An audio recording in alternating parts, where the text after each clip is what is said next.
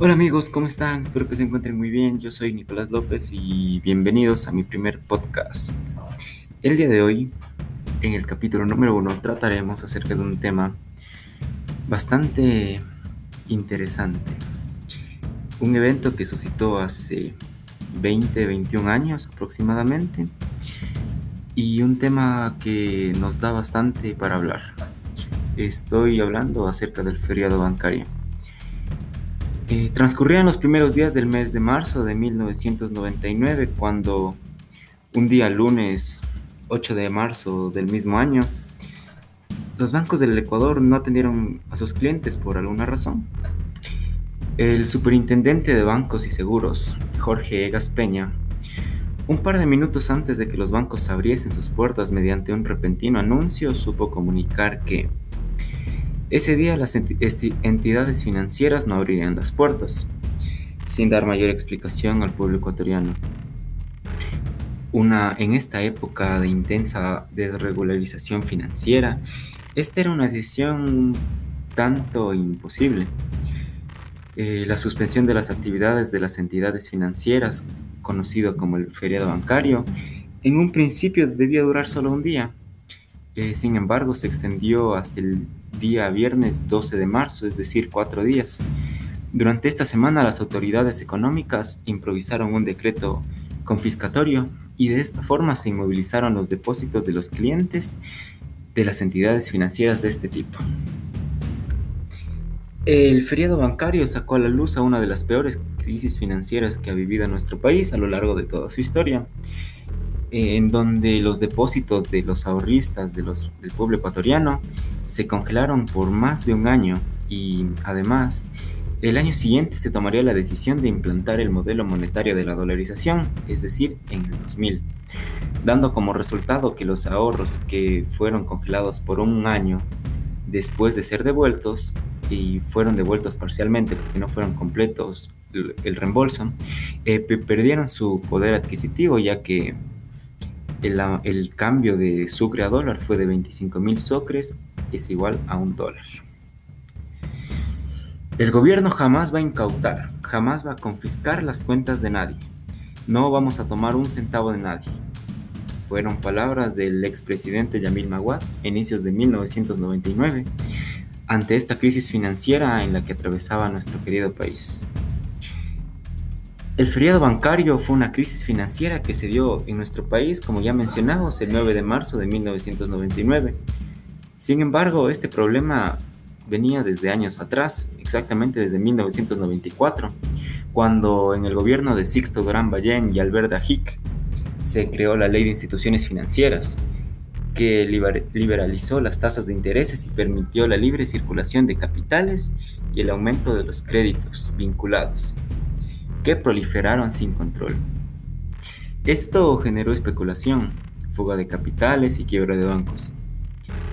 El 8 de marzo de 1999 se declaró un feriado bancario, que finalmente terminó a los cinco días.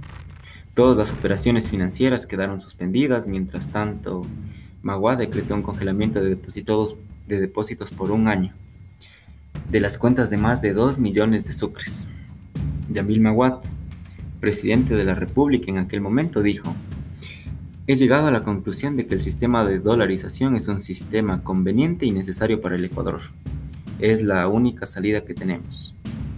Ante la crisis financiera que venía teniendo nuestro país, claramente se optó por eh, adquirir una moneda extranjera. Consecuentemente, muchos ecuatorianos migraron al extranjero a raíz de esta crisis en búsqueda de nuevas oportunidades.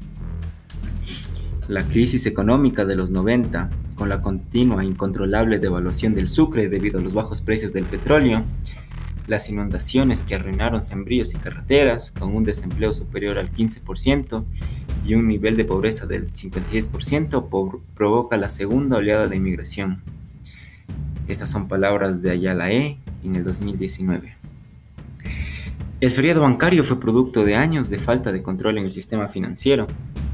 Eh, cosas como la creación de la Agencia de Garantía de Depósitos, que solo sirvió para pagar las deudas de los banqueros corruptos de esa época.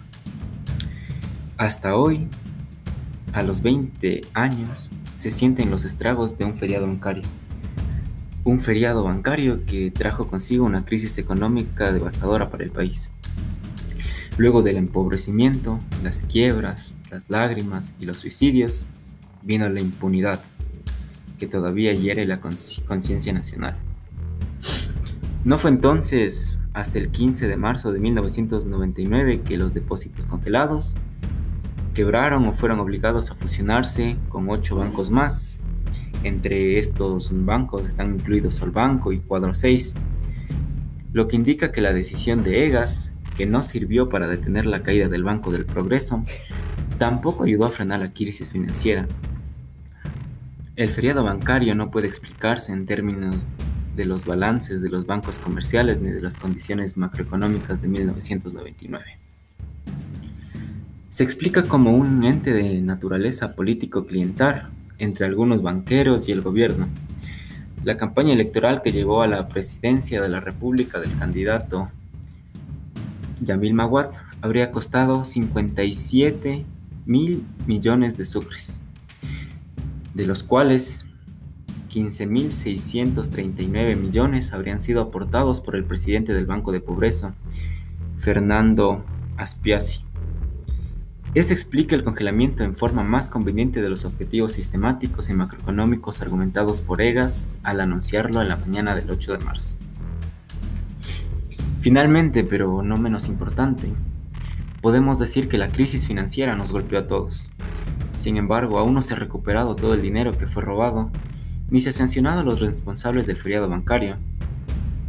Este podcast es para recordar la crisis y las consecuencias del mayor atraco de la historia del país, porque la memoria siempre está en disputa sobre cuando hay un poderoso interés económico detrás. Así que hay que recordar como herramienta para luchar contra la injusticia y la impunidad.